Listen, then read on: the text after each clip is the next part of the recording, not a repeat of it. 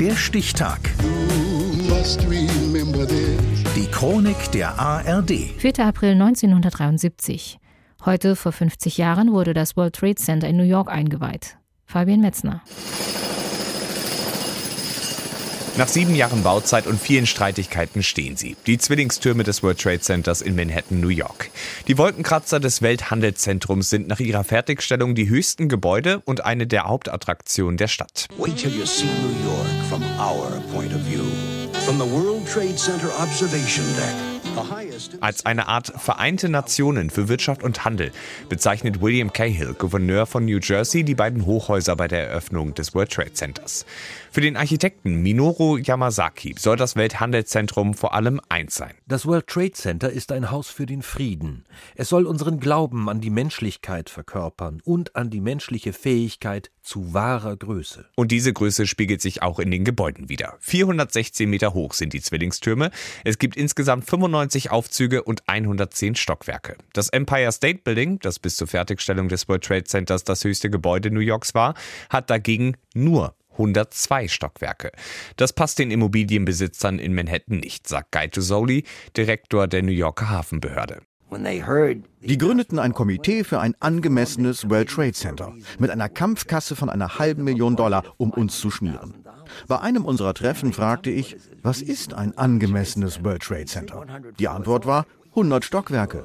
Meine Reaktion war, sorry, aber 110 klingt besser. The highest in the city, the highest outdoor deck in the world. Die Hafenbehörde, die den Auftrag für den Bau erteilt hat, will im Hafenviertel der Stadt etwas Außergewöhnliches schaffen. Der Architekt Yamazaki, der anfangs nur 80 Stockwerke vorgesehen hat, baut zig unterschiedliche Pappmodelle für das geplante Welthandelszentrum. Mal ist es eine Gruppe niedriger Häuser, mal ein einzelner Riesenturm. Modell Nummer 40. Zwei schlanke, hohe Zwillingstürme mit ein paar angrenzenden Gebäuden, die einen Platz umschließen, wird es dann. Allerdings sind die über 400 Meter hohen Türme für den Architekten ein großes Problem. Denn er hat Höhenangst. Trotzdem lässt er es sich nicht nehmen und besucht sehr häufig die Baustelle, sagt sein Ingenieur Leslie Robertson. Wir waren oft zusammen auf der Baustelle. Wie jeden anderen zog es auch ihn an die Kante. Man musste einfach da rausgucken. Aber das änderte sich sofort, wenn der kleinste Wind ging. Yamazaki empfand und verstand dieses mulmige Gefühl. Große Fenster hätten das verstärkt, das war ihm klar. Und deshalb fallen die Fenster eben eine Nummer kleiner aus. Nur 30 cm Kilometer breit, aber dafür gibt es über 43.600 verteilt auf beide Türme. Stoßdämpfer zwischen der Aluminiumverkleidung und den Stahlträgern sollen die Zwillingstürme gegen starke Windböen wappnen.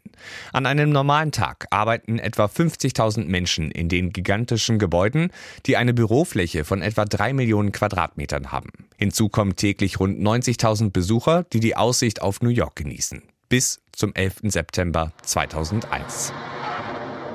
Um 8.46 Uhr Ortszeit rast die entführte Linienmaschine einer US-Fluggesellschaft in den Nordturm des World Trade Centers. Kurz danach trifft eine zweite Maschine den Südturm. Knapp zwei Stunden später stürzen die Gebäude ein. Über 2700 Menschen verlieren dadurch ihr Leben.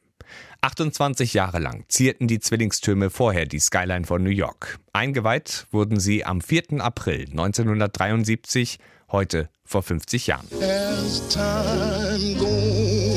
Der Stichtag. Die Chronik von ARD und Deutschlandfunk Kultur. Produziert von Radio Bremen.